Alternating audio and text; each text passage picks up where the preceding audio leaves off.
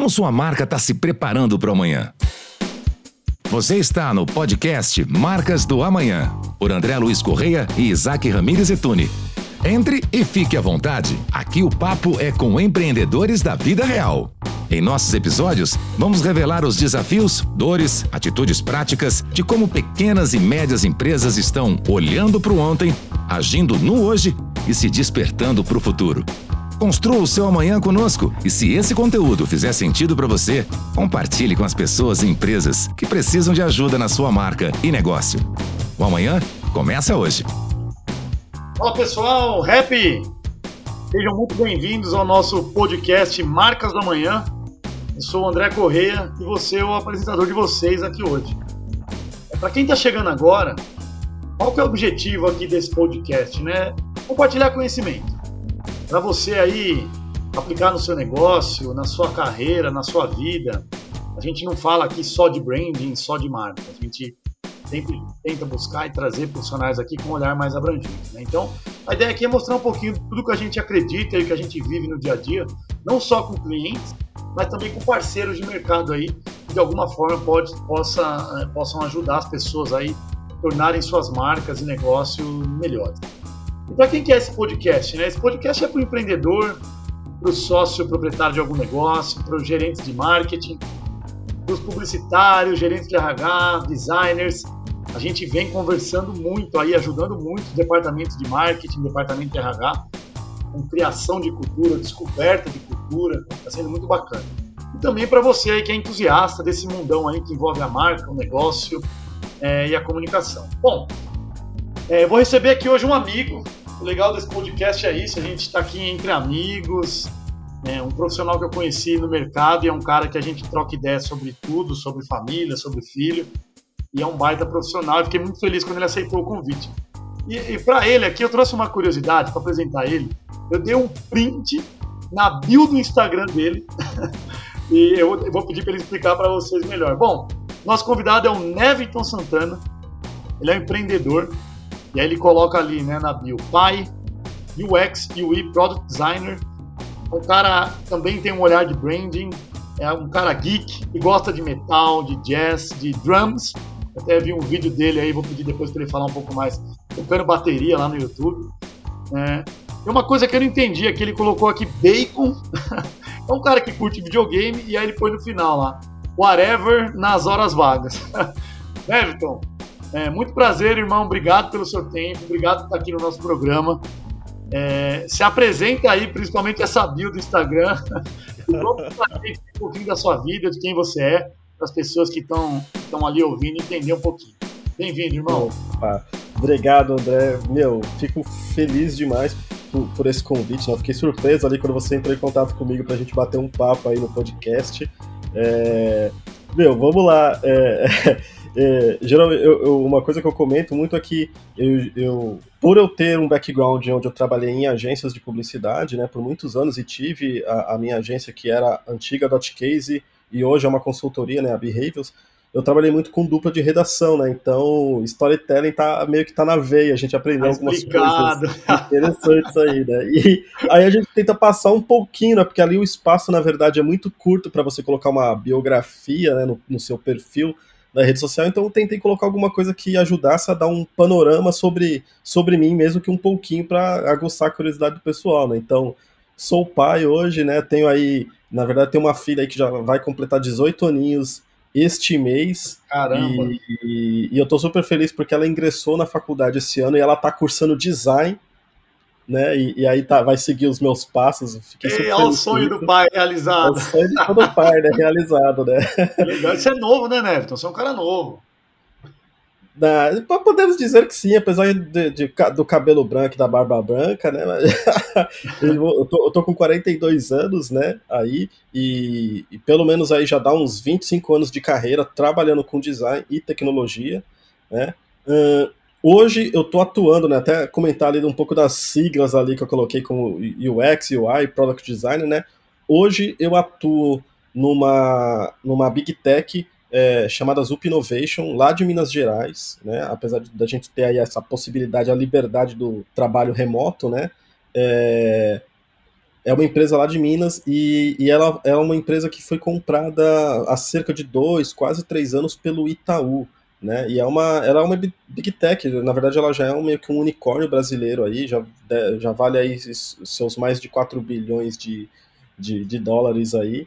É, atuando hoje como estrategista digital, apesar ali ainda de ter atuações como product e service designer dentro de vários projetos é, em clientes do, da empresa, né? Tenho esse amor, essa paixão por branding, né? Meu, meu sonho era ter trabalhado em algum escritório de branding, tipo uma Ana Couto, uma Tati Design, né? Mas isso não aconteceu porque depois eu acabei empreendendo e abrindo a minha própria agência, né? É, a, a Tomorrow ainda não, a Tomorrow não tem corpo para te pagar ainda, tá, né? Gostaria muito. mas quem sabe... ah, mas com certeza vai ter, quem sabe a gente faz umas parcerias, seria muito legal, né? E assim, eu, eu, eu, sempre estudei e gostei muito de branding, e não é à toa, né? Hoje a, a, a gente aí faz parte junto contigo, com com o pessoal, Flávio, Edu, uma galera aí no Prêmio ABC da Comunicação, né? É, evento fantástico aí do Luciano Bonetti. Beijo pro Luciano. É, um abraço, Luciano. No, no comitê de branding, né? Então a gente acaba aprendendo muito, ajudando a avaliar os cases, a definir as categorias. E, meu, isso para mim é uma paixão, eu, eu adoro, eu tô sempre lendo a respeito. E também por quê? Porque tudo que eu vejo de dentro do universo de, de UX, eu enxergo que branding tá, tá ali caminhando junto, né? Tem, tem muito a ver com a questão de experiência de marca, experiência de utilizar um serviço, um produto, a experiência de atendimento, tudo, né? Então, para mim, eu não vejo X sem branding, né? Eu não de, de eh, descarto uma coisa da outra, né? Eu não vejo como coisas, eu, eu, inclusive eu nem vejo como coisas separadas, né? Eu vejo como coisas que estão sempre andando ali de mãos dadas, né? É, eu me considero um geek porque eh, minha carreira toda sempre foi em torno de tecnologia, apesar de eu ter trabalhado muito tempo também com design mais tradicional, né, o, design gráfico, mas a minha carreira ela, ela foi muito pautada em tecnologia, inclusive até por curiosidade, né, para quem não sabe, eu comecei a minha carreira ilustrando, né, eu era ilustrador, hoje eu não desenhei mais bonecos bonitinhos, mas eu comecei minha carreira ilustrando, e depois eu comecei, é, quando eu entrei é, no universo da tecnologia, eu comecei como programador e não como designer. Eu vim, eu vim a me tornar de fato designer anos, anos mais tarde, né? Então comecei a minha carreira programando de fato. Legal é... essa bagagem toda, acho que só agrega, né, Neve? Não, com, com certeza, agrega demais. E, e, e hoje me ajuda demais a, a, nas conversas técnicas sobre projetos, né? E, e logicamente que não só isso, mas aí depois é, com a experiência empreendendo com, com a Dot Case, né, que foi a, a, a minha primeira agência, depois ela evoluiu para se transformar numa consultoria em design, que hoje é a Behaviors, né?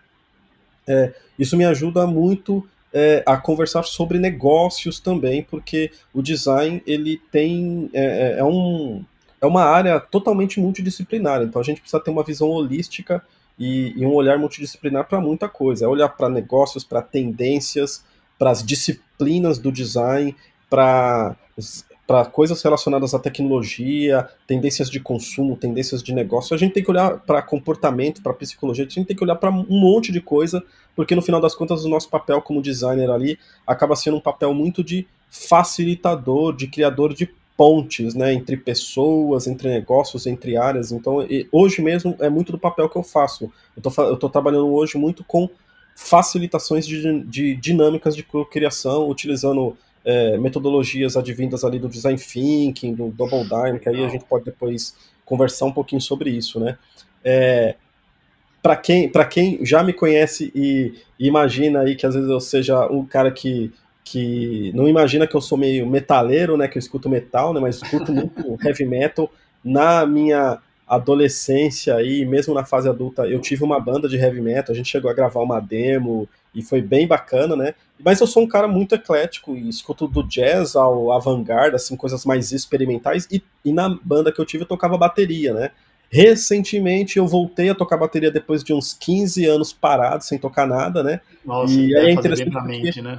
Isso, e é interessante porque essa volta a tocar bateria ca, cai, caiu assim, calhou de ser mais ou menos nesse momento da pandemia, então acaba sendo um pouquinho de válvula de escape, né, para a gente tentar uhum. é, suportar aí é, esse momento aí é, grave aí da humanidade que, que meu, ninguém tá 100% legal, mas a gente tenta manter a sanidade na medida do possível. E o interessante é que essa volta tem, tem a ver com negócios também e com mentorias, né? Porque eu voltei a tocar num estúdio de uns amigos meus que possuem, eles têm uma startup de ensino musical e de impacto social fantástica, Nossa, que, que é a Bravos Music. Abraço aí pro, pro David e pro, e pro Fernando, são grandes amigos, né? E aí a gente está sempre falando de negócios, de design, de estratégias, isso é bem interessante também. Meu, o bacon aqui é porque eu adoro o bacon. É, é, eu, apesar de eu flertar com comida, com comida vegana, né? De, por eu ter aprendido a, a cozinhar decentemente parar de fazer miojo, né? Eu sirvo ao deus do bacon, né? Então eu não posso ver bacon, adoro um hambúrguer gourmet um, junto com bacon, é, é, bacon é vida, né? é, ali eu, eu, eu, sou um, bom, até mesmo por ser geek, meio nerdão, é, adoro videogames, sempre joguei, mas mais recentemente, dos últimos dois anos pra cá, eu comecei a jogar um, um game bem famoso, que é o League of Legends, e comecei a jogar por conta da minha filha, eu vi ela jogando, aí eu achava interessante, aí para me aproximar dela a gente jogava junto, né? E no final das contas eu me viciei mais do que ela, hoje eu jogo direto, né? Tô sempre jogando. O mais engraçado é que mesmo este game, ele me ensina muito sobre o X. Porque ele me ensina muito sobre métricas, sobre evolução do game, né? O game, mano, ele tem um campeonato brasileiro, tem um campeonato mundial, e tem uma série de, de coisas relacionadas à evolução do próprio game, porque é um game que já existe há mais de 10 anos e que foi evoluindo como produto e serviço ao longo do tempo. Então, hum. meu, eles têm métricas para tudo, para tudo. E se você mudar uma única vírgula no jogo, você pode mudar o jogo inteiro. Então, isso é muito interessante porque te dá uma visão é, mais voltada para dados, né? De como você pode olhar os dados para você melhorar o seu negócio, né? E o whatever nas horas vagas é que, meu, basicamente é, sobrou um tempinho, a gente faz qualquer coisa, né? Tá ali para tentar espairecer, é, cuidar um pouquinho da, da, da, gente, né? Fazer alguma coisa ali mais de entretenimento, assistir um filme, é, é bem isso mesmo, né? Então, o que precisar, eu, eu tenho um espírito bem de aprendiz, de esponja, né? Para manter o espírito jovem, então, tudo que a gente puder aprender, até porque design é, é algo que a gente tem que aprender todo dia. É uma, é uma área, uma profissão que a gente precisa aprender tudo a todo momento, porque tudo está mudando muito rápido, né? Exato, é isso que a gente vai tocar aqui hoje. Puta, show de bola, né? Acho que deu para conhecer um pouquinho, né? Cara, falando aí já dentro da, do que você comentou, né? Do, dos termos UX, CX, eu acho que o fato não é entrar no termo, né? A gente tá falando de Exato. CX, que é o Customer Experience, experiência do cliente, UX, né? User Experience. Vamos falar hoje um pouquinho mais de experiência do cliente. Né? Como que a experiência do cliente pode ajudar a impulsionar os negócios. A gente fala, meu, mas é um tema que parece batido. Pelo contrário, esse tema é um tema que ressurgiu com muita força, é um tema que vem sendo utilizado pelas pequenas e médias empresas. Então, aqui, muito mais do que falar em termo, né, Neves? Eu acho que queria também compartilhar a experiência que você tem aí dentro dessa área de, de vida, ajudando os negócios, com as pessoas. Né? Então, para quem está ouvindo aqui, quando a gente fala de do tema experiência do cliente, entendam basicamente assim: é a soma de todos os contatos que uma pessoa tem com uma marca durante a jornada de compra dela, de um produto, de um serviço, seja fisicamente, seja online. Então, imagina que você pode somar tudo isso e qualquer contato que uma pessoa tem com uma marca quando ela for comprar algo, consumir algo, é, imagina que a experiência do cliente ela pode envolver tudo. E aí, já entrando numa pergunta para o Neviton, é, Cara, a gente tem visto aí que muito hoje está se falando em, em, experiência do cliente, né? É, causar uma experiência positiva, personalizada, ainda mais agora no Covid, né? Que, que ele impulsionou as empresas aí que a se digitalizarem, né? O atendimento à distância, enfim, muito mais do que olhar para a experiência do cliente, a gente fala de colocar o cliente no centro das decisões, né? Então, Neves, a primeira pergunta aqui já seria a seguinte: é, dentro da nossa área de atuação aqui com pequenas e médias empresas, a gente percebeu que muitas empresas estão focando nessa experiência do cliente, né? Porque elas entenderam que a experiência pode ser um grande diferencial competitivo, né? E eu queria, eu queria ouvir um pouquinho de você, qual é a sua visão sobre isso, né? Sim, não, show de bola. É, Cara, é, esse movimento ele, ele, ele já está vindo aí com mais força já faz um, um, um, tempinho. Pelo menos assim, quando a gente olha para ma grandes marcas, uhum. a gente uhum. começa a perceber muito disso. É, vou dar um exemplo prático aqui, depois vou dar um outro exemplo de, de, de uma empresa menor e agora um exemplo de uma empresa maior. Mas a gente teve aí, para quem acompanhou o BBB, é, a gente teve, por exemplo, sei lá, o PicPay como um dos patrocinadores do BBB e eles investiram muito para crescer ali é, a sua base de marca, a percepção, né? Percepção de marca e tudo mais. E aí uma das, uma das participantes, que eu acho que é a Ludmilla, se eu não me engano, que foi uma das, da, das finalistas, eu acho que é a Ludmilla o nome dela, se eu não, não, não, não estou me enganando aqui. É, e aí ela tava falando aqui que ela tava recebendo vários piques, meu, ela recebeu piques de fã de 25 mil reais. Ô, é, louco! E ela, e ela, é, exato, e ela devolveu esse pix e, e, o pessoal ficava dando grana para ela, falou, meu, mas é, aqui eu preciso... Tem, tem, gente passando fome, meu, a pandemia tá aí, vamos ajudar essas pessoas, e não a mim, né? E, e nisso ela tava, ela, ela tava, é, aí ela postou coisas assim muito relacionadas no dia a dia dela, inclusive com relação a, a, a coisa de conta bancária. E aí uma coisa que aconteceu foi que várias instituições bancárias, incluindo PicPay, Bradesco, Santander, é, eu acho que o, o próprio Itaú é, e o Nubank, abordando ela de, é, de, nas redes sociais, né, com bem aquela, a, a, aquelas abordagens assim de, de quem está cuidando da, da, comunicação das redes sociais dessas, dessas marcas, para tentar é, aproveitar o momento para divulgar a marca deles, né? E aí, e essas marcas, né, como, quando a gente pega de exemplo, essas marcas são marcas que estão trabalhando muito a experiência de não só de aquisição do produto, mas a experiência que o cliente tem com a utilização desses serviços para que, porque hoje a gente percebe que se não, é, não basta você somente ter uma marca com posicionamento legal, você precisa também ter uma, a, a verdade sendo dita e sendo praticada no dia a dia, no dia a dia da marca ali, ou seja, o serviço tem que ser muito bom, é, a prestação de serviço tem que ser ótima, o atendimento tem que ser melhor ainda, e aí trazendo isso para um pequeno empreendimento, aí eu vou trazer um exemplo aqui muito legal de, de uma hamburgueria, né, para a gente não sair ali do tema do ah, bacon. Ótimo, ótimo. Eu pedi aqui é, no delivery, né? Um, tava, era, eu acho que uma sexta-feira, eu falei, vou me dar um presente, vou comprar um hambúrguer para mim, gourmetzão, que eu tô com vontade.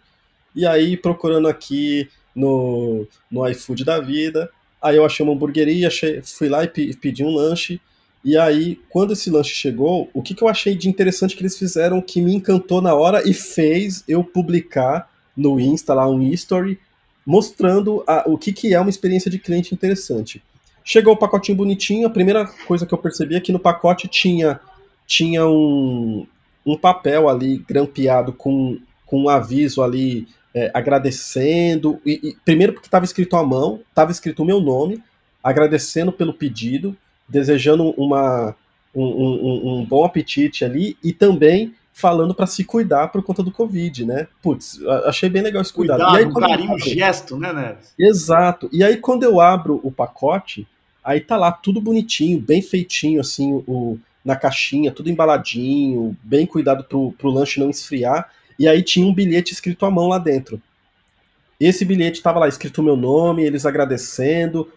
Meu, eles ainda falando assim: tome cuidado com a, com a pandemia, se cuida, né? meu, putz, dando uma, uma mensagem de acolhimento. Isso eu achei sensacional. E além disso, tinha alguns mimos. Tinha pipoca doce, um chicletinho, coisas extremamente simples, extremamente baratas, que, meu, não geram super custo ali para pro restaurante, mas que me encantaram na hora e fez com que, meu, vou postar isso aqui porque eu achei essa experiência aqui com a marca sensacional. E assim, fora isso, o produto em si era ótimo era ótimo, era uma delícia o, o, o, hambúrguer deles, a batata deles, super bem embalada, veio quentinho, veio, meu, veio perfeito. Olha, a gente tá falando da experiência ao todo, né? Desde a hora que você comprou até a hora do jeito que chegou, na embalagem. Exato. Que parece que é uma premissa básica, mas as pessoas que estão olhando para todos esses detalhes, né?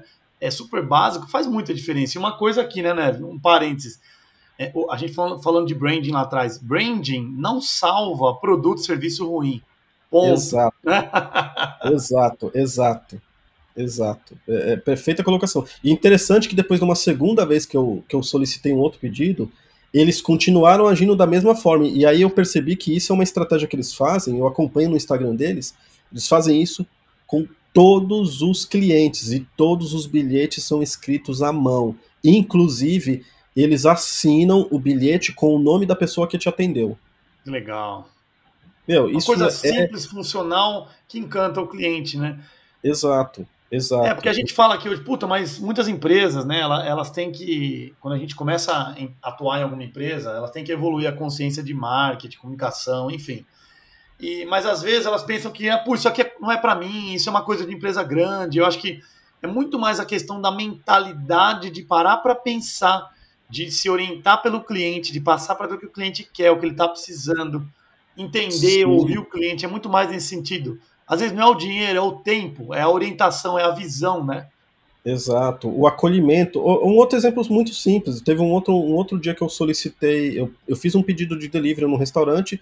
Esse pedido demorou além do esperado.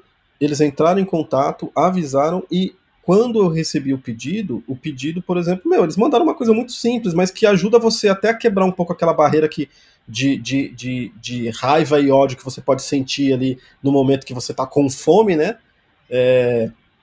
Eles mandaram um bombom. Meu, ótimo. É, pelo menos assim, é, é, é, um gesto super simples de mostrar que, meu, a gente se desculpa e a gente se preocupa com você. A gente tá olhando para você.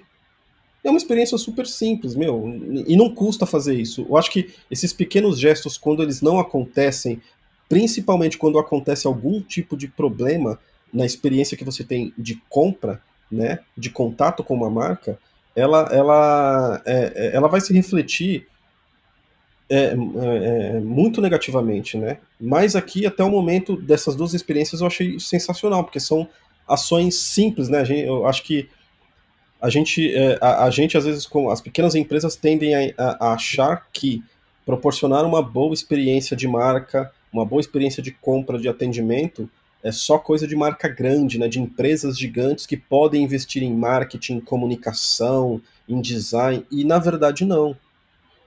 São coisas que podem ser extremamente simples, é, com investimento. Na verdade, não é nem a questão do investimento em si, mas sim a preocupação genuína com a experiência das pessoas com a sua empresa.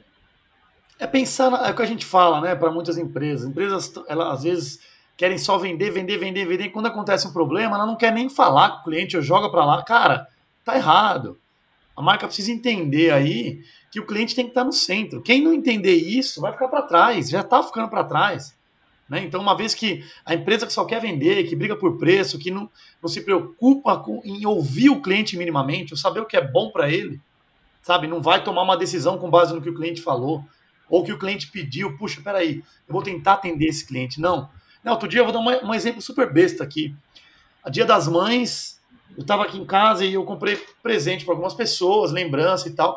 Eu lembrei agora disso. Eu recebi um WhatsApp de uma empresa que faz caneca, camiseta.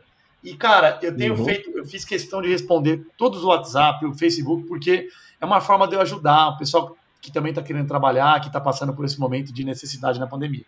Então eu tenho respondido, interagido com todo mundo que entra em contato comigo, embora isso não seja uma coisa tão legal, né, dentro das leis de proteção de dados e tal, uhum. mas é, pensando em ajudar. E aí a pessoa tinha ali caneca, camiseta, eu falei assim, meu, eu, quanto que custa uma caneca aí? Sei lá, 30 reais, 40 reais. Se eu mandasse uma foto para você, você faria? Faria. Cara, mas eu não vou conseguir sair. Você conseguiria me entregar? Aí a pessoa, não, entregar eu não entrego. Eu tô aqui na divisa, bem perto de onde você tá, que me passou o endereço, mas eu não entrego. E aí ela falou assim, inclusive outras pessoas também pediram, mas eu falei que é rápido para vir buscar aqui. Ou seja, ela está querendo vender, vender, vender, vender, mas em nenhum momento ela parou para anotar e se preocupar com o que as pessoas estão pedindo. É uma coisa super Exato. básica. Será que se eu começar a entregar eu vou vender mais? Cara, básico do básico. Né? Um cara que está ali passando necessidade. Mas a visão é essa, né, né?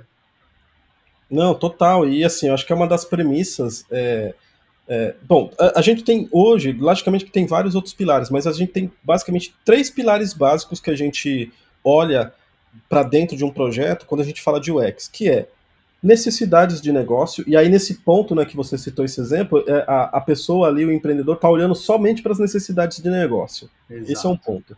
Porém, esse, esse é um dos pilares que é importante sim, mas ele não anda sozinho. Aí a gente tem o segundo pilar que é viabilidade técnica, ou seja, de repente, será, ele, ele, não, ele não vai buscar porque ele não pode ou porque ele não quer, né? E aí, e, e, e esse é um ponto, assim, a, vi, a viabilidade técnica envolve investimento, envolve estrutura, envolve conhecimento técnico que às vezes a pessoa não tem, isso, isso precisa ser equilibrado. E o terceiro ponto, que é tão importante quanto esses dois, é a desejabilidade, ou seja, o que as pessoas querem, quais as necessidades das pessoas. Então, é, é, quando a gente consegue alinhar esse, no mínimo, esses três pilares, pelo menos, você consegue criar um produto ou um serviço olhando para as necessidades das pessoas, mas sem deixar de lado o valor que você entrega também para o negócio, né? E considerando o que você pode fazer dentro das suas possibilidades de viabilidade, né? Uhum. Perfeito. Cara, é, é um tema super amplo, né? A gente fala assim, meu, isso está totalmente ligado na ponta, na promessa versus a entrega, né? Porque a gente vê muita marca hoje prometendo, né? A gente fala que a marca promete, o negócio entrega. Mas muitas uhum. vezes a pessoa não organizou o negócio ali em termos de processos, de pessoas, para poder realmente entregar aquilo que ele está prometendo, né? Então é muito uma promessa muito vaga, que não se sustenta, que não tem uma verdade.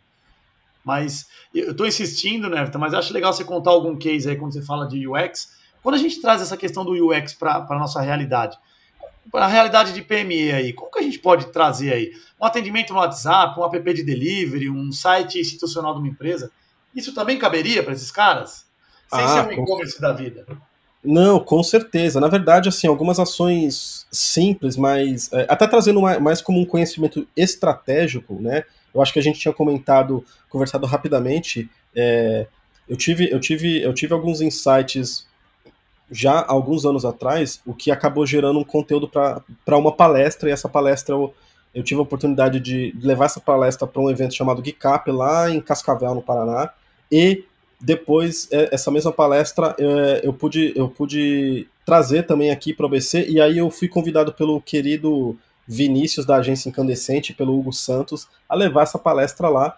E, e essa palestra basicamente ela apresenta o, um pouco do X com cases totalmente inusitados de empresas e pessoas é, ali, empresas pequenas e pessoas bem comuns que, que eu, eu até falava assim, essas, essas pessoas são product designers, são designers de fato, mas elas não sabem, né? E, e, e da onde que surgiu a ideia para esse conteúdo, que aí é justamente o conteúdo que eu posso passar aqui, que vai, eu acho que vai ajudar bastante a esses empreendedores terem uma visão de como é que eles podem pensar na experiência do cliente e, e trazer é, formas deles melhorarem seus produtos, melhorar sua estratégia de negócio, meu, e de forma extremamente simples. Primeira coisa é você ter, é você conseguir ter uma visão holística do contexto em que você está, está inserido. E aí o exemplo que eu dou disso é o seguinte: quando a gente estava com a agência, com a Dotcase, com o escritório físico, né, lá em, na, na cidade de Ribeirão Pires, a gente estava num prédio que ficava de frente para uma avenida, uma das avenidas principais da cidade, e a gente e, e, e, Ribeirão Pires é uma cidade que, que, por conta da lei de mananciais, de proteção aos mananciais, você não pode ter prédios com mais de cinco andares, né? Então a gente estava num prédiozinho ali até cinco andares, e, e aí todo o restante do, do comércio da região que estava começando a se expandir para aquela região onde a gente estava, é, os estabelecimentos não são altos, né? Então não, não eram prédios, né? Eram um, estabelecimentos assim de um, de um ou no máximo dois andares. E aí a gente percebeu, eu estava com meu sócio olhando ali, a gente sempre parava na parte da tarde para tomar um café e, e, ia na varanda observar o movimento da avenida. E aí uma coisa que a gente percebeu era que tinha aberto uma, uma, uma quitanda, né, um hortifruti, praticamente de frente para a gente do outro lado da avenida. E o dono ficava lá dentro esperando as pessoas entrarem e ninguém entrava. Ninguém entrava. Aí a gente começou a raciocinar e a bolar umas ideias e, e, e se questionar. Putz, por que, que as pessoas não entram para comprar alguma coisa ali, né? Porque a gente já sabia que tinha outras quitandas no centro da cidade que, era, que eram bem mais movimentadas, né? E aí, o que, que a gente fez para voltar ao tema aqui de observação de contexto? Como a gente estava numa visão privilegiada, que a gente conseguiu olhar de cima o cenário em torno da quitanda, a gente conseguia observar várias, muitas coisas que, que, que, o dono da quitanda, que estava dentro do seu estabelecimento, não enxergava de forma ah, alguma. Legal essa, essa, essa analogia aí, bacana. Meu, show demais. E é, e é assim, só para você, você ter uma ideia. É, na avenida principal, do lado dele, tinha pelo menos duas academias. E aí, há dois minutos, na mesma avenida, tinha uma academia gigantesca, né? Essa academia, inclusive, existe ainda hoje lá, gigante. E atrás, atrás do, do, no quarteirão atrás, tem uma outra avenida principal que tem um circuito de caminhada, que é super movimentado de manhã à tarde e à noite, né? Aí a gente começou a olhar, falei, putz, olha aqui, eu acho que aqui tem uma oportunidade, porque inclusive as pessoas que vão para as academias em, em, em, determinados horários passam de frente, né? Muitas de, dessas pessoas passam de frente à quitanda. Aí a gente começou a olhar e falou, putz, eu acho que tem algumas coisas que a gente pode fazer aqui, né? Então, beleza. Primeira lição é, vamos olhar o contexto, vamos observar as pessoas, vamos observar os comportamentos, e foi o que a gente fez durante várias, vários dias, né? As pessoas passando de manhã à tarde, pessoas pra que vão. Você ver, né, Neto? Como vocês são curiosos. Aí, lógico que isso você levou para palestra, mas são caras. Você que trabalha em grandes corporações, né? Como Itaú, pensando em jornada, experiência. Mas é legal esse exemplo, que ele, ele tangibiliza, né? Não, total, total, tangibiliza muito, né? E, e aí a gente começou a pensar, quando eu estruturei a palestra, eu comecei a pensar, beleza, olhou o contexto, estudou o comportamento das pessoas e o seu dia a dia ali em torno da, da quitanda, putz, o que, que ele poderia pensar de possíveis soluções para ele poder testar? Meu, se a pessoa tá num processo de fazer exercício, pô, de repente ela pode estar tá mudando a dieta, ela pode estar tá tentando se alimentar direito, ela pode tentar tá, tá, tá mudando o seu hábito hábitos alimentares, né? né?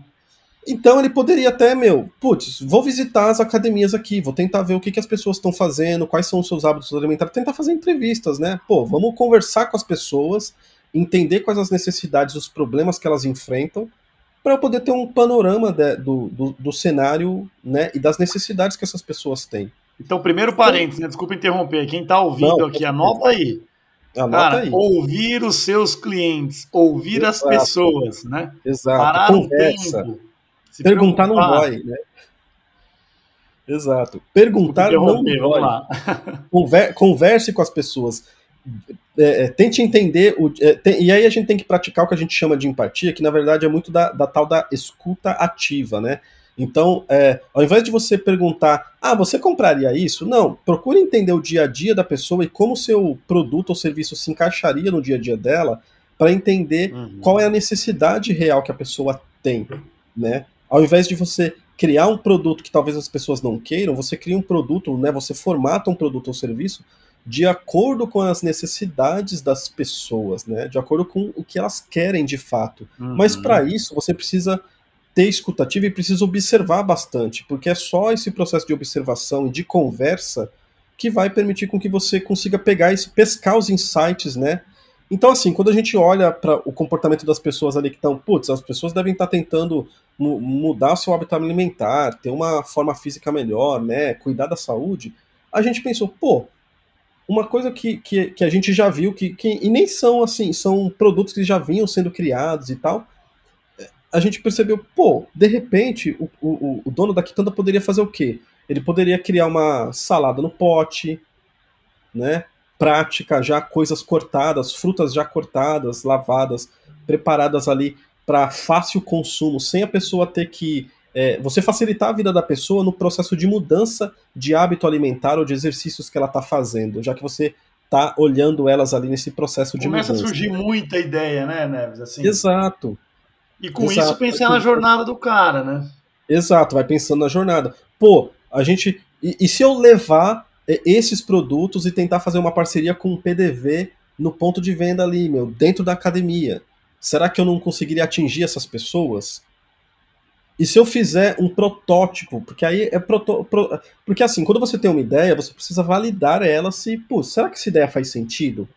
Será que ela vai ter mercado? Será que ela vai vender? As pessoas vão querer aquilo? Ao invés de eu simplesmente criar o produto, produzir um monte daquilo e tentar vender e depois não dar certo? E se eu criar alguns, um protótipo daquilo, sei lá, já estamos falando aqui de um exemplo que é a salada no pote, por exemplo. Uhum. E se eu uhum. criar alguns aqui e, e testar com algumas pessoas e, e entender se, se funciona, se está dentro do que a pessoa espera, se está dentro de uma formatação ali, inclusive pensando em nutrientes, né, nas necessidades que a, que a pessoa tem ali é, dentro da, da dieta que ela está fazendo. Será que vai funcionar? Pô, a gente pode fazer isso. E aí, trazendo um exemplo disso, e aí na palestra eu trago exemplos bem práticos de ações que pessoas comuns que têm pequenos empreendimentos fizeram. É, a gente tem um exemplo da Silvia do Sacolé, que é um case que, se você procurar aí Silvia do Sacolé no YouTube, Conta aí você pra gente, resumindo, como que é? Eu não conheço. Cara, a Silvia do Sacolé, ela é uma baiana que mora no Rio de Janeiro e ela ela começou a vender o famoso chup-chup. Aqui em São Paulo a gente conhece Uhum. como chup-chup, né? Lá em, no Rio de né? Janeiro é conhecido, tal. é conhecido- Isso, é o geladinho. né? Lá, no- lá no Rio de Janeiro é conhecido como sacolé. Ela começou a vender o sacolé e, e, e foi dando certo para ela ali, vendendo, vendendo junto com, com alguns parentes é, na rua mesmo, ali no bairro onde ela morava. E aí depois ela foi procurar auxílio no Sebrae, né, em empresas desse tipo, para pegar um investimento, um microempréstimo, para fazer um investimento em comprar uma máquina para poder conseguir produzir mais, é, mais produtos. Porém, antes dela fazer isso, a primeira coisa que ela fez, ela fez o que a gente chama que é um protótipo, ou seja, primeiro ela produziu alguns produtos de forma mais manual, mais caseira, fez o teste de tentar vender os produtos e ver o que as pessoas já achavam, deu super certo, as pessoas gostaram e pediram mais, e aí ela foi aumentando a produção de forma manual ainda. E ela Quando foi ela aprimorando a, a forma de atender. Exato, e foi explorando a forma de atender. Quando ela sentiu a necessidade de ampliar a produção, porque os produtos tinham uma ótima saída, aí sim ela foi correr atrás, opa, agora eu vou investir para produzir mais. Então, esse é um exemplo de, opa, primeiro eu vou prototipar, ou seja, eu vou criar uma versão inicial do produto, é o que geralmente a gente chama de MVP, que é o mínimo Uhum. produto viável, né? O mínimo Pra ver se viável rola, se product. vai dar certo. Mas isso na Exato. experiência, né? Pensando na experiência aí, né?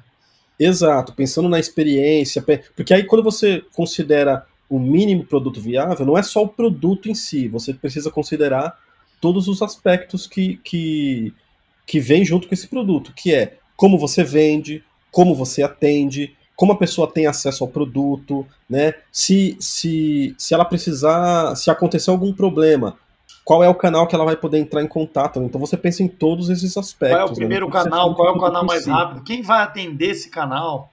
né? Exato, né? Por onde que você divulga isso? Putz, eu posso usar o WhatsApp, posso usar as redes sociais, né? Até- hoje até a gente entrando- sabe, né? Exato, até entrando nesse tema, muita gente confunde aí, né? A experiência do cliente. É legal que você falou isso, com atendimento ao cliente. Então, uma coisa para quem está vendo aí.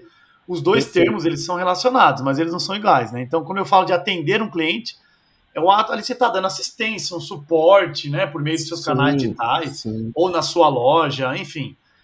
É, Exato, o, o atendimento, ele faz parte da experiência do cliente, mas não é o todo. exato, né? exato. O atendimento é uma parte da experiência. É importantíssimo, com certeza. A gente fala hoje que as empresas, elas tem, tem aquelas empresas que se comunicam, né, que só dão suporte, que responde, ou ela só fala. Mas não é, não é aquela empresa que se relaciona. Tem uma grande diferença entre a empresa que se comunica por meio de uma via só, ou aquela empresa que se relaciona, que vai buscar entender o cliente, conversar com o cliente, se aprofundar, fazer ou não uma venda consultiva, ou muitas vezes, né, Vitor, pensar além de produto e serviço, né?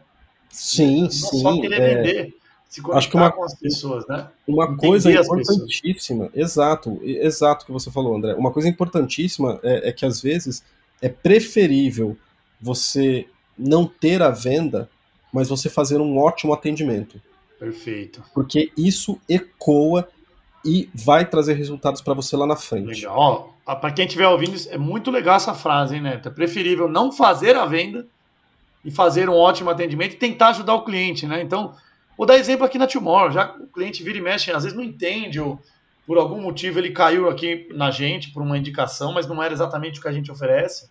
né? Uhum. Hoje o pessoal confunde a gente com a agência, enfim, a gente está olhando muito para a estratégia de marca, para construção de valor, enfim. E aí a gente falava, meu, eu não consigo te atender, indicava pessoas, indicava soluções, abria o canal para ajudar. A gente sempre se pede esposa a ajudar, ou seja, eu sempre, o Isaac também, investi um tempo para ajudar as pessoas. Mas, André, você está gastando o seu tempo. Cara, a gente pensa muito além de produto e serviço. Né? De deixar, de alguma forma, uma conexão com a pessoa, ajudar a pessoa, e não simplesmente, ah, já que não interessa o meu, meu produto ou serviço para você, tchau, já era. Desliga o telefone Exato. na cara do cara. Né? Exato. E, e, e, quando a gente fala, ó, e, e, eu acho, e aqui mais um case super interessante que quem quiser procurar vai achar muito facilmente no YouTube, quando a gente fala aqui de experiência do cliente e que tem tudo a ver com branding também. O, eu acredito que talvez você já deva ter ouvido falar, que esse é bem famoso, que é o, é o caso do Valdir Pipoqueiro lá de uhum. Curitiba. Uhum, sim, é bem legal. Meu, esse, esse case é muito legal, porque, meu, o cara, é, o, o que que ele é? Ele é um pipoqueiro, ele vende pipoca ali na rua, mas é um o, commodity, uma pipoca que vem o milho do mesmo commodity. lugar. Mas, Mas meu... o Valdir tem um carrinho diferente, uniforme diferente, eles falam diferente, ele, exato, ele dá um guardanapo a mais, ele dá um brinco. Cara, ele coloca um tempero a mais, né? Tudo é diferente. Exato, não. E, e por exemplo. Tudo é um commodity, né? Para quem tá ouvindo. É... Exato, eu acho que um dos diferenciais que ele tem, que eu acho que me chamou muito a atenção dele, foi, por exemplo, o lance do uniforme. Porque uhum. ele tem um, um uniforme para cada dia da semana. É. E para provar para as pessoas que o uniforme está limpo, ele tem bordado no uniforme o dia da semana. Então ele nunca repete o uniforme. Puxa, bem, bem lembrado, ó, legal que você falou isso. Quando eu conheci o Valdir Pipoqueiro no YouTube, a primeira coisa que eu vi ele falando há muito tempo atrás, e agora a gente está aqui, né, já em maio, época de pandemia, a maio de 2021, ele falou assim, gente, eu já usava o álcool 70 há muito tempo. Mas por Exato, que, eu usava o álcool 70? Inclusive, ele fala ali que ele limpa a cada uma hora, ele limpa com álcool Isso, 70 toda a bancada, as panelas. Ele falou que ele ouvia as mulheres falando, que passavam ali, ou as pessoas que passavam a, a caminho do trabalho, na jornada de casa para o trabalho, trabalho para a escola, estudar, enfim. E as pessoas às vezes ficavam com receio de comer na rua, porque não tinha higiene, porque era sujo. Ele falou: peraí, eu sou muito limpo, mas às vezes eu não externalizo isso que eu tenho. Exato. Cara, peraí.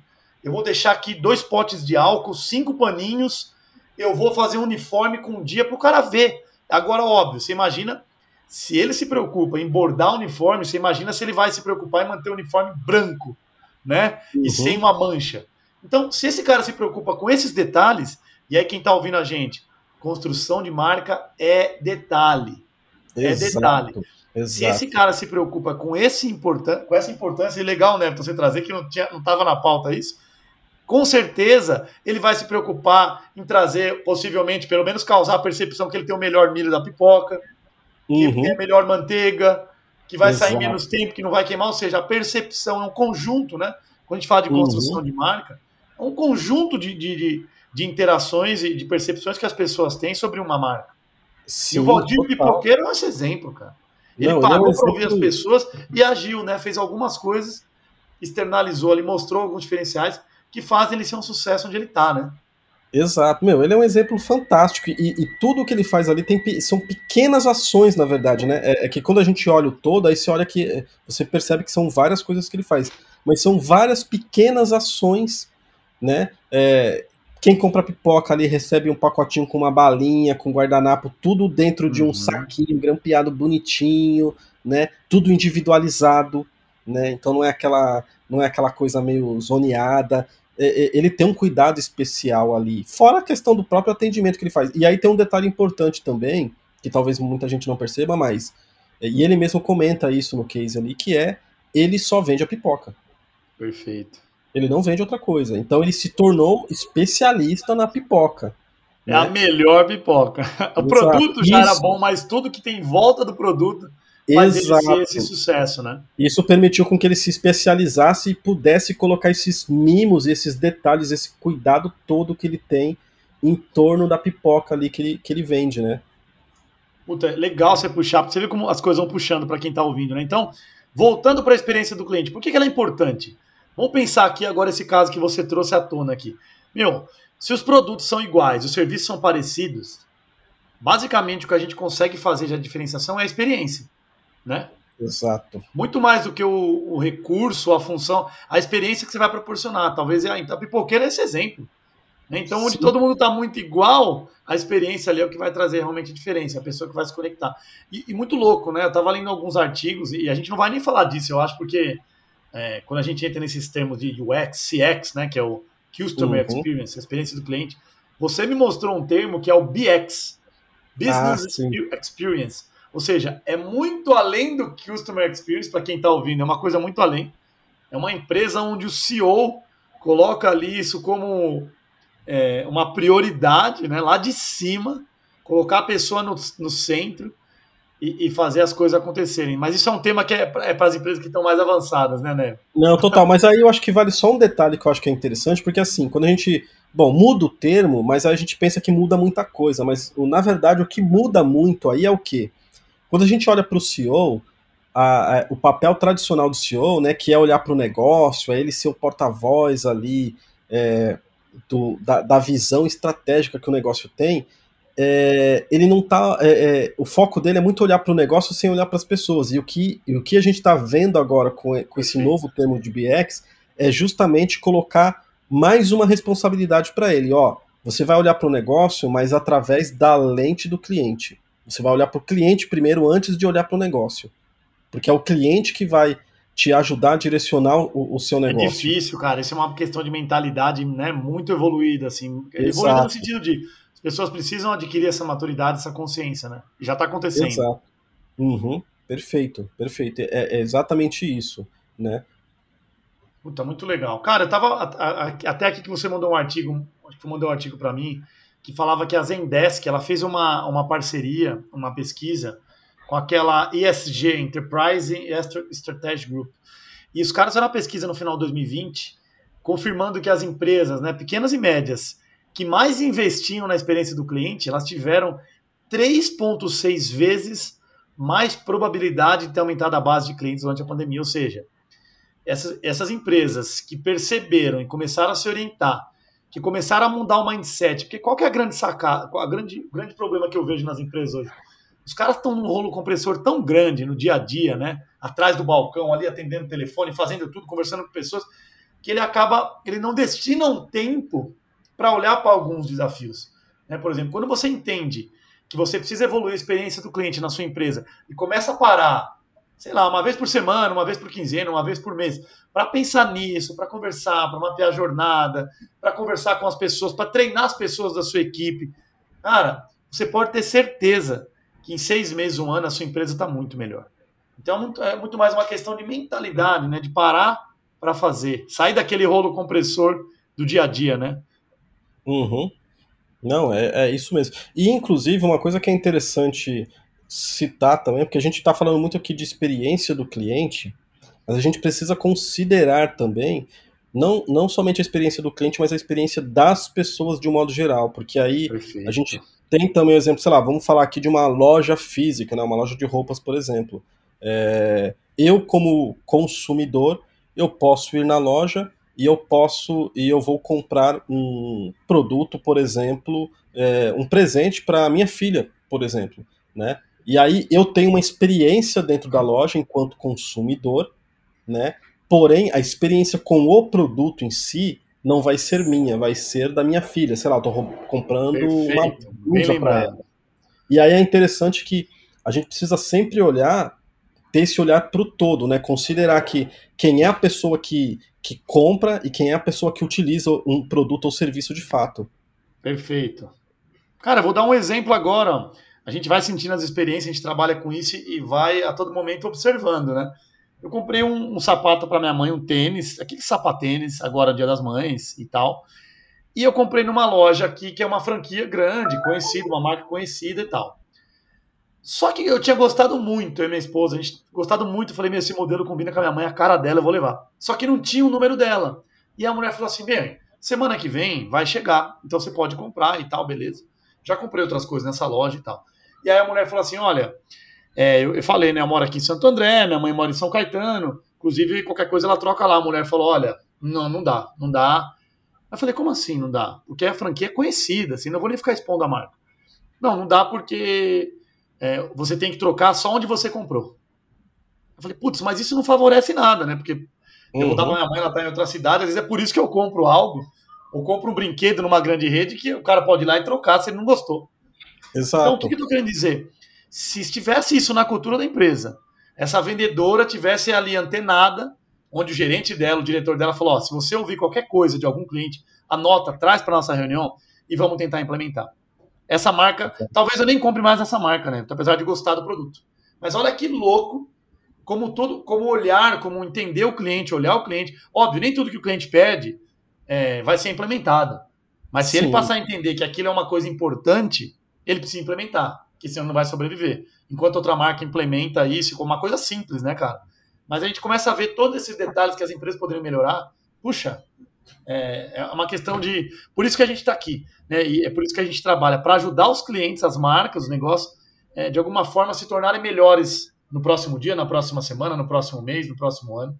E melhor. E, e, e, veja não só que. no sentido de capitalismo, né, Neto? Eu vou entrar em outro tema aqui. Melhor não. em todos os sentidos, como você bem disse. Melhor não, e veja que isso é o tipo de coisa que você resolve observando, né? A gente volta lá para o primeiro ponto. Putz, se tivesse uma Exato. observação, se tivesse ali a preocupação em, em, em conversar com a pessoa e, e, trazer essa anotação e levar ali como um insight para possíveis mudanças, putz, poderia resolver vários problemas. Porque isso. Que eu falo aqui, né, Neto? Desculpa, eu tô usando pouquíssimo termo técnico, tá? Pensando na nossa audiência aqui. Tô falando Não, uma forma simplista mesmo. Exato. E, e, e, perceba que isso que você comentou agora é muito do que a gente vê nas grandes redes hoje de. Putz, o marketplace hoje, é, você consegue comprar online e retira na loja. Isso você vê numa uhum. Americanas da vida. Sim. Né? Sim. Então, é questão de começar a olhar mesmo com, com mais carinho e atenção para essas necessidades não atendidas, né? Exato. É se orientar colocar o cliente no centro de uma forma simplista, ou você aí em grandes corporações tendo é, estrutura, mas o fato é, se você tem a mentalidade de colocar o cliente no centro, isso muda tudo, né? Sim, isso é capaz de te diferenciar. Sim. Mas realmente você entender que isso é importante, se você quiser fazer isso. Não só aquelas inclusive empresas que querem vender, vender, vender, né? E inclusive para proporcionar mudança de cultura. Eu mesmo já participei de projetos onde o, o, entregável, né, o meu entregável, era uma estratégia de mudança cultural dentro da empresa. Olha que legal. Para que eles pudessem, de fato, é, ter uma. É, dar, dar os primeiros passos para conseguir colocar inovação dentro do negócio com um olhar totalmente voltado para o cliente. E na prática, como que eu posso dizer isso aqui? Vai, Neverton, na prática para as pessoas, sei lá é, durante as reuniões que eu tenho com a minha equipe, é começar a entender se esse for um desafio relevante, né, se a empresa estiver preparada para olhar para isso, colocar isso como parte do desafio que todo mundo olhe. Sei lá, promover treinamento sobre o tema. Sim, olha, treinamentos, workshops de dinâmicas de cocriação, ou seja, fazer as pessoas pensarem juntas, é, não somente na solução, mas primeiro fazer as pessoas olharem para fora, olharem para o cliente, porque às vezes elas estão ali nos seus silos, né, dentro da, uhum. dentro, é, da dentro sua da sua função, né? salinha, né? sentado na cadeira fazendo as, a, as suas tarefas diárias, mas elas precisam ir a campo, ou seja, meu, deixa eu ir a campo, ver como é que o cliente se comporta. Se, se eu tenho uma loja, deixa eu ir a campo, deixa eu ir na loja e ver, e deixa eu observar como é que os clientes circulam pela loja, como é que é o atendimento das pessoas do, do, dos meus atendentes com o, o, os consumidores, deixa eu ver o que, que os clientes estão buscando, o que, que eles estão olhando, se eles estão sentindo falta de alguma coisa, é, se eles estão reclamando de algo, deixa eu ver se tem alguma coisa que eu poderia. E se eu fizer experimentos, né? Ou seja, e se eu mudar uma coisinha aqui e ver se muda alguma coisa de comportamento ou até de, de mudança comportamental ali, de, de vendas, de, de satisfação do cliente, se eu fizer uma pequena mudança. Comece, uhum. comece pequeno, não precisa começar com algo grande. Cara, né? é uma mudança de cultura, né, Neto? A gente falou outro dia. O cliente às vezes nos procura querendo ser diferente, querendo externalizar seus diferenciais, mas ele não quer mudar. Então a gente está aqui disposto a entender, meu, será que você quer mudar? Porque se você quer ser diferente, você tem que agir diferente. Agir Esse diferente significa mudar a sua rotina, pensar além, né? Olhar de outra forma, né? Exato, exato. Fazer a mesma coisa achando que vai trazer resultados diferentes, né? Já tem um famoso ditado sobre isso, né? Não vai trazer é, resultados novos, né? Vai estar tá, vai tá sempre trazendo o mesmo resultado. Uhum. Não vai adiantar nada, né? Cara, você me, deu, você me deu uma lembrança aqui. Ontem eu estava lendo um livro aquele livro Gestão Estratégica de Marcas, do Kevin Keller. Esse livro ele foi adequado aqui para o Brasil pelo Marcos Machado. Esse Marcos Machado é um cara, um profissional executivo de marketing aí, professor de MBA, enfim. E, cara, lá nesse livro tinha um. Logo no começo dele tem uma parte que tem um, um pequeno trechinho falando da Amazon, logo quando a Amazon começou. E era muito legal que, além da variedade de livros, uh, o Jeff Bezos falava que ele queria que a Amazon.com, Amazon.com, que não é esse monstro que é hoje, hum. fornecesse uma experiência de compra singular. Eu, eu grifei isso, assim, uma experiência de compra que é, parece básico, né? E o nível mais alto de atendimento ao consumidor. Então ele queria que fosse, sei lá, a empresa mais centrada no cliente do mundo. Cara, óbvio, não precisa ser desse tamanho, né? Não, você pode uhum. ser a empresa mais centrada no cliente do bairro e tá tudo bem. Mas quando o cliente começa a se orientar e olhar para isso, olhar para os pontos, né? Para quem está ouvindo aí, que, que, são os pontos de contato? São todos os pontos que o cliente tem contato com você, com a sua empresa, né? Que pode ser desde o seu uniforme, um formulário, o seu e-mail, formulário de e-mail do seu site, pode ser um material impresso que você entregou para ele, pode ser um carro adesivado seu, enfim, tudo isso é ponto de contato. Né? E se você. Sim. E outra coisa que a gente vem falando, mapear a jornada do cliente. Exato. Então, se você parar para olhar aí, meu, com certeza você começa a ter, avaliar e olhar para oportunidades que você não via antes. Né? Colocar Exato. as pessoas para as necessidades. Olha, olha as necessidades e anota. É, quando você vê ele, o cliente, em contato com o seu produto ou serviço, procure anotar também e, ver, e perceber, né, observar qual é o sentimento que ele tem com aquilo, o sentimento que ele tem quando ele tem ele ele ele está sendo atendido por por qualquer motivo, né? Seja no processo de compra ou seja até no processo de troca do produto, é, num processo onde ele está reclamando porque sei lá a, a garantia acabou, ou ele não está conseguindo resolver algum tipo de problema ali. Uhum. É, é, porque é, as empresas. Jornada... Né? Exato, exato. As empresas olham muito para o processo de venda, né? Não olham para o seu pós-venda, porque aí ah, já vendi mesmo, acabou. Né? Infelizmente, hoje, essa Sim. cultura vai acabar também. Então a gente está aqui Sim. hoje falando de um jeito muito simplista e dando algumas dicas para quem precisa evoluir essa mentalidade, né? Exato. E uma coisa que você comentou que é muito interessante, quando você citou o, o, o exemplo da Amazon, né? De ter uma experiência singular isso tem muito a ver com o propósito deles, né? E aí, assim, uhum. trazendo, trazendo uma amarração da experiência do cliente, quando a gente olha para a experiência de marca, né? A gente fala muito de propósito, né? E o que, que é propósito? Propósito é porque eu existo.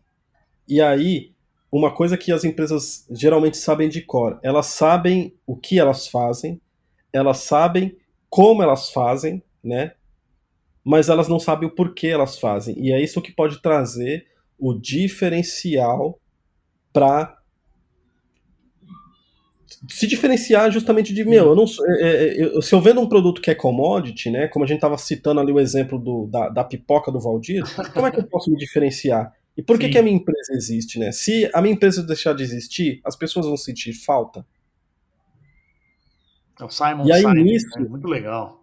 Exato. E aí, meu, é Simon Sinek, né? Tem um, um acho que um livro que é super é, é, acessível e fácil de ler, que é o Comece pelo Porquê, né? Que é ajudar você a identificar o propósito da, do seu negócio existir. Isso vai te ajudar muito a começar a, a. Quando a gente fala do comece pelo porquê, tem muito a ver com o comece pelo cliente, né? Deixa eu olhar para o cliente primeiro, antes de eu definir como eu vou fazer e o que eu vou fazer, né? Muito bom. É, cara, a gente fala que hoje, muitos clientes aí me falam de propósito, a gente acredita pra caramba em propósito, só que o propósito também não é uma coisa tão simples, né? A pessoa que já está há um tempo de mercado, ela pode até descobrir, né, Neves?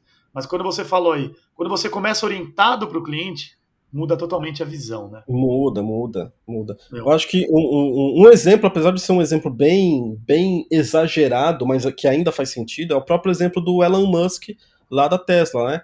Qual que é o, o, o, porquê dele existir ali, da Tesla existir, né? Meu, ele quer colonizar Marte. É uma visão que, assim, para muita gente é uma visão de tem louco. objetivo, né? Ele tem um objetivo. É, né? Só que veja, veja por um lado, essa visão dele, completamente exagerada, é o que permitiu com que a Tesla criasse carros autônomos. É o que permitiu uhum. com que a, eles criassem um foguete que dá ré. Hoje ninguém pode falar que o foguete não dá ré, né? Porque até isso ele conseguiu fazer. Isso tudo por conta dessa visão do porquê. Né? Uhum. É, o que, é, é o que, é, é, o que direciona muito das estratégias que eles têm para pensar no, no, no, negócio. E assim, no final das contas, a visão, a vi, essa visão toda dele está calcada na visão do cliente. Porque no final das contas, quem é que ele quer levar para Marte? Não, ele não vai sozinho. Muito louco, ele né? Levar as pessoas para lá. Sim, puta, né? É, tanto assunto, cara, mas eu acho que. Eu tô olhando pro tempo aqui, eu acho que já vai dar certo o nosso bate-papo. Cara, Opa. hoje a gente falou muito sobre experiência do cliente, que é como a experiência do cliente pode ajudar a impulsionar os negócios. E aí, óbvio, passamos por dica, por insight, por experiência que você já passou, por alguns exemplos, de uma forma muito mais simplista para quem está do outro lado aí poder entender também, né? Às vezes a gente fala muito técnico e, uhum. e, tem outros diálogos muito que estão muito acima em questão de maturidade, mas legal, né? Eu queria, cara, se tem mais alguma coisa para complementar aí, porque acho que a gente falou muito bem sobre o tema que a gente se propôs aqui. Cara, eu acho que assim, de, de um modo geral, acho que para resumir toda a história é olhe para o seu cliente, observe, e não é observar somente o cliente, você precisa observar o comportamento das pessoas dentro do seu contexto e fora dos contextos. E aí eu acho que aqui, aqui para dar um exemplo disso, é quando a gente olha muito também para a pandemia, né, para a uhum. situação que as pessoas estão a, a, aqui vivenciando hoje, é quais são os comportamentos que vão perdurar por conta da pandemia e quais são os comportamentos que possivelmente vão deixar de existir depois que a pandemia finalmente passar. Esse tipo de preocupação e de olhar pode ajudar você, empreendedor, a, a pensar em como você pode formatar e organizar melhor o, o, os seus produtos e serviços. Hoje mesmo, quando a gente assiste algumas matérias no jornal, a gente já percebe isso de algumas empresas, por exemplo, alguns restaurantes que mudaram e direcionaram o seu modelo de negócio por conta da pandemia, mas é muito provável que talvez depois que a pandemia é, é, ser finalmente erradicada, todo mundo vacinado, a coisa está mais controlada e todo mundo poder, de fato, é, ir ao ar livre né, e ter a nossa liberdade de volta, esse modelo de negócio provavelmente vai mudar novamente. Então é preciso ter esse olhar para uma mudança a curto e a médio prazo que com certeza vai ocorrer. Show. Muito bom, Neves. Cara, obrigado, obrigado pelo seu tempo por tudo que você agradeço. trouxe aqui pra gente hoje. É um prazer estar sempre falando com você, seja aqui no programa ou fora, como a gente conversa muito. E boa sorte, cara, nesse novo projeto. É um projeto gigante aqui no Brasil, né? Acho que não Sim. sei se você falou sobre ele no começo. Animal, animal. É. Tá Sim, a gente está numa, numa ação aqui de, de aceleração digital, né? É, e tá muito bacana, tá, tá um, um, um, trabalho bem incessante aqui de dinâmicas e facilitações que passam desde de, de temas como visão estratégica e visão de futuro de negócios, até mesmo visão de produto e serviço, passando por o que, que a gente pode fazer de melhor para melhorar a experiência dos clientes com serviços bancários. Está sendo bem legal. E assim, acho que pra, como último recado, quem quiser é, é, bater um papo, trocar figurinha, pode me procurar. Meu nome é, é, é, bem peculiar, então, apesar de ter pessoas com meu nome, vai ser muito fácil me achar por aí me acha no Instagram, me acha no LinkedIn, me acha no Facebook, no Twitter, que a gente bate um papo e troca figurinhas sobre design, experiência e tudo mais. Demorou, Neves. E se vocês quiserem também, abre nosso canal, a gente pode passar para vocês o contato do Neviton aí. Muito fácil de achar. Neviton Santana. Obrigado, Fácil. irmão. Um grande abraço. Obrigado. E até a próxima aí, hein? Falaremos. Com certeza. Abraço para todo mundo.